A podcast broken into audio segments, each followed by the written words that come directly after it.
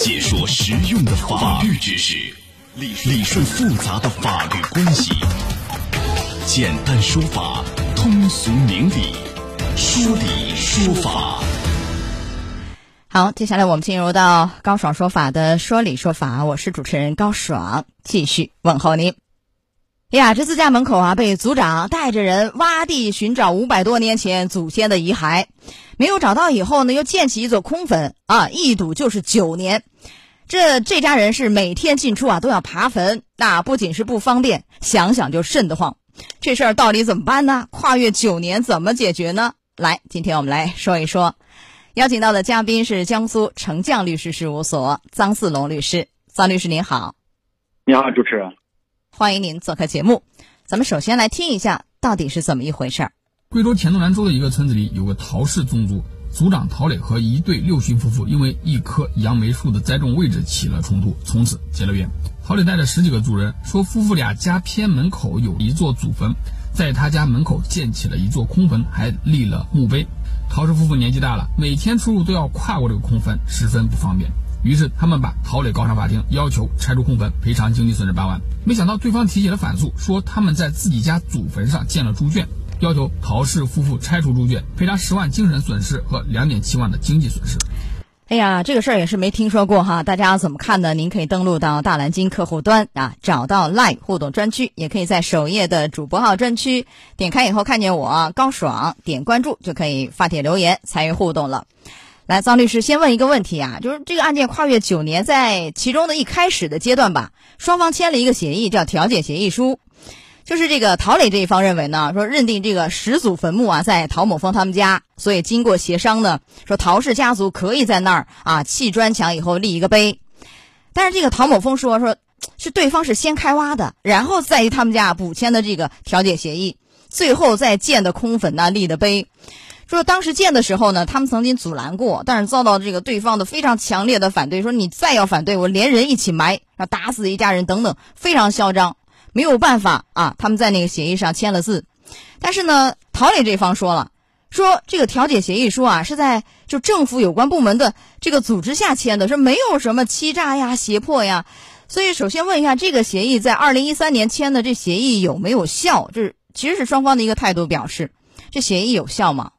呃，这份调解协议书呢，它是无效的。呃，无效的主要理由呢有两个方面，第一呢。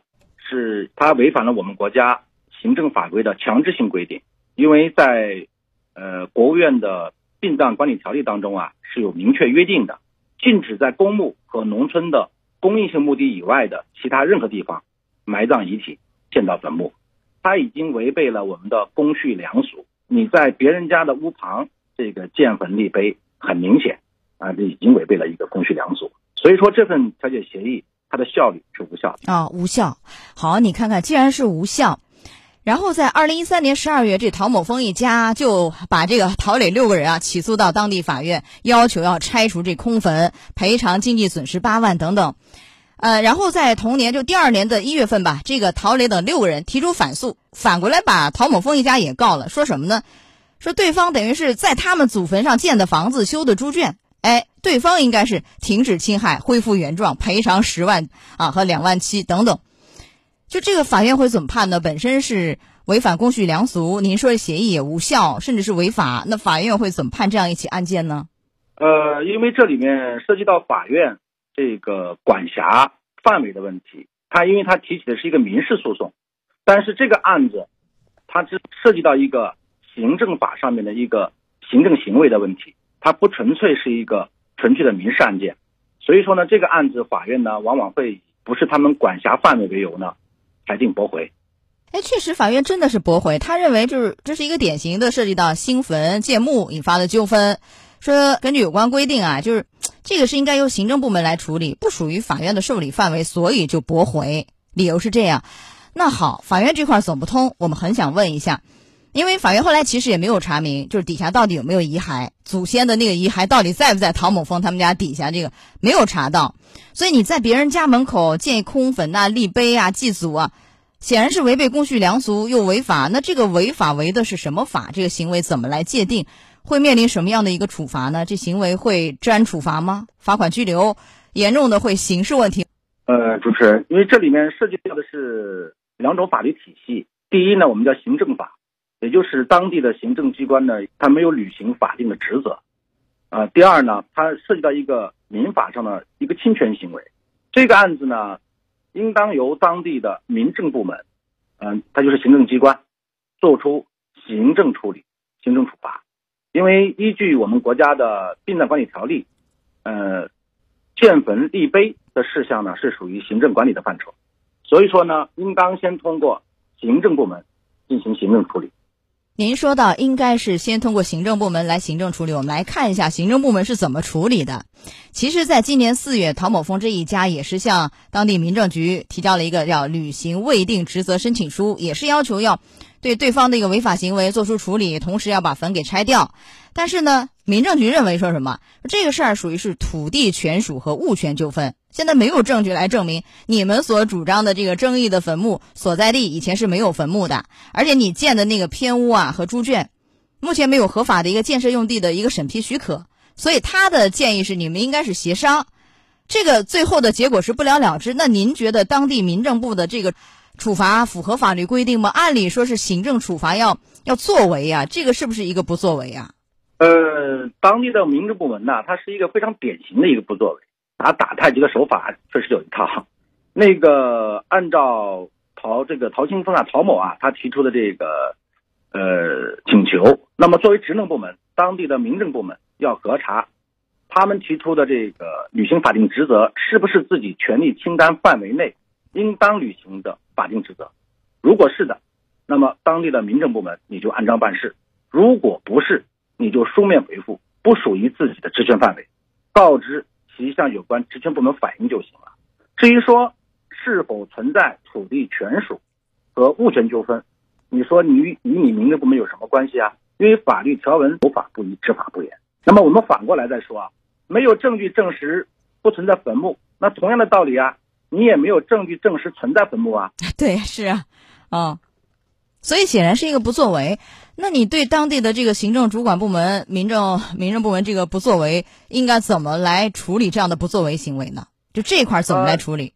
啊，像这样啊，这个作为当事人，他可以向这个当地的法院提起一个行政诉讼，啊，确认当地的民政部门他没有履行法定职责，要求其履行法定职责，我们提交行政诉讼。还要再等于兜一圈是吧？维权，现在兜一圈，你这个行政部门不作为，再打一场行政诉讼来告当地的民政部门，是这样吧？啊，对，是的。那您觉得这个案件胜诉可能性在这个环节是相对较大的，是不是？对，是的。完了以后呢？然后呃，胜诉了，好，案件会怎么走呢？那接下来假设这个民告官告赢了，是吧？那这个怎么办呢？接下来这一步，下边呢是由这个法院呃出具相关的裁判文书。当地的相关的职能部门，或者说民政部门，那么要履行自己法定职责，他可以采取强制措施，对建坟立立碑啊，强制进行拆除，恢复原状。哦，这是行政处罚强制手段，就是拆除恢复原状。好，我刚才一开始还问了一个问题，就是因为它其实这里面好几条线有行政法管辖处罚的范围，但是呢。这个问题在别人家家门口是吧？堵人家门建一个空坟又立碑的，九年的时间，这个当事人会不会面临治安处罚？从另一个法律的一个关系来谈，会有其他的治安处罚吗？类似于这样的拘留、罚款啊？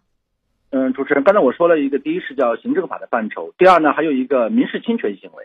那么很明显，你在别人家的屋旁这个建坟立碑，非常明显存在一个民事上的一个侵权行为啊。那么作为这个案这个案件的当事人，嗯，他可以这个向当地的法院提起一个民事诉讼，啊，要求对方赔偿相应的经济损失，以赔礼道歉，包括精神损害赔偿。因为这里面在别人的房屋旁边这个建坟立碑，很显然也涉及到一个精神损害的问题。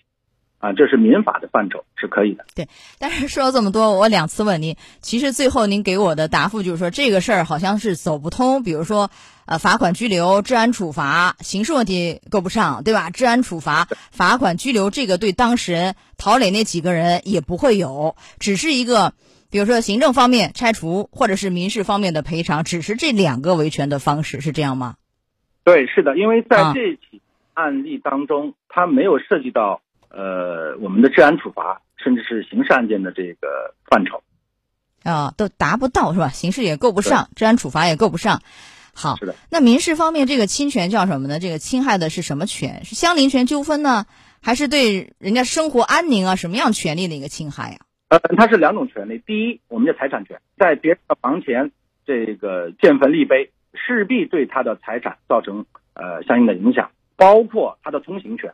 哎、第二呢，因为在别人这个房前建坟立碑，很显然对他的精神造成了很大的一个损害、一个伤害。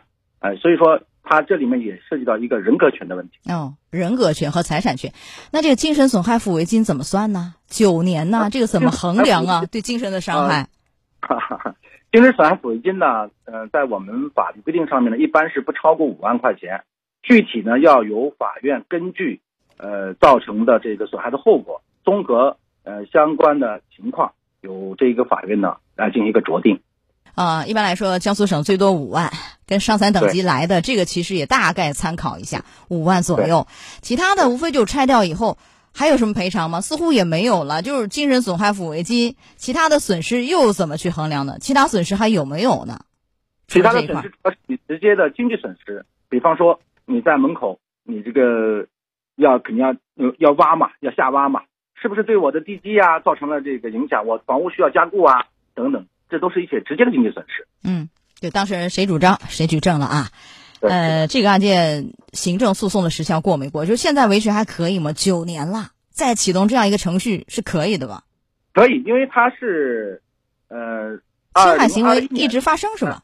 啊，嗯，对，这个事情一直在持续，而且呢，他向行政机关提起的这呃履行法定职责，呃，他这个是应该是近期才提出来的，他没有超过这个相关的诉讼时效的问题。好，来，最后我们谈谈这样案件闻所未闻，您觉得给各方的提醒是什么呀？类似案件，先说这个组长，呃，通过这个案子很明显，这位组长大人挟私报复的嫌疑太明显了，很显然不合格。大家都很清楚，族谱是后人修订的，真假如何呢？时间太久远了，根本无从考证。这个组长呢，恰恰利用这一点，村子那么大，为什么偏偏祖先的坟墓就在与他有矛盾的当事人房屋处啊？很明显是一个挟私报复啊。所以说呢，我们建议就是同村的人，尤其是同族的人呐、应该是相田同景，出入相友，守望相助，疾病相扶，这才是睦邻友好的典范。好的，非常好啊！来到这儿结束我们今天说理说法的第一项内容，也非常感谢桑思龙律师。好，桑律师，稍后见。接下来我们进广告，马上回来。高爽说法节目收听时间：首播 FM 九十三点七，江苏新闻广播十五点十分到十六点；复播 AM 七零二，江苏新闻综合广播二十二点三十到二十三点。想咨询法律问题和主持人高爽互动，请下载大蓝鲸 APP 到高爽的朋友圈。节目微信公众号“高爽说法”，网络收听方式：江苏广播网三 w 点 vojs 点 cn。智能手机下载大蓝鲸 APP 或蜻蜓、喜马拉雅等，搜索“高爽说法”，可随时收听。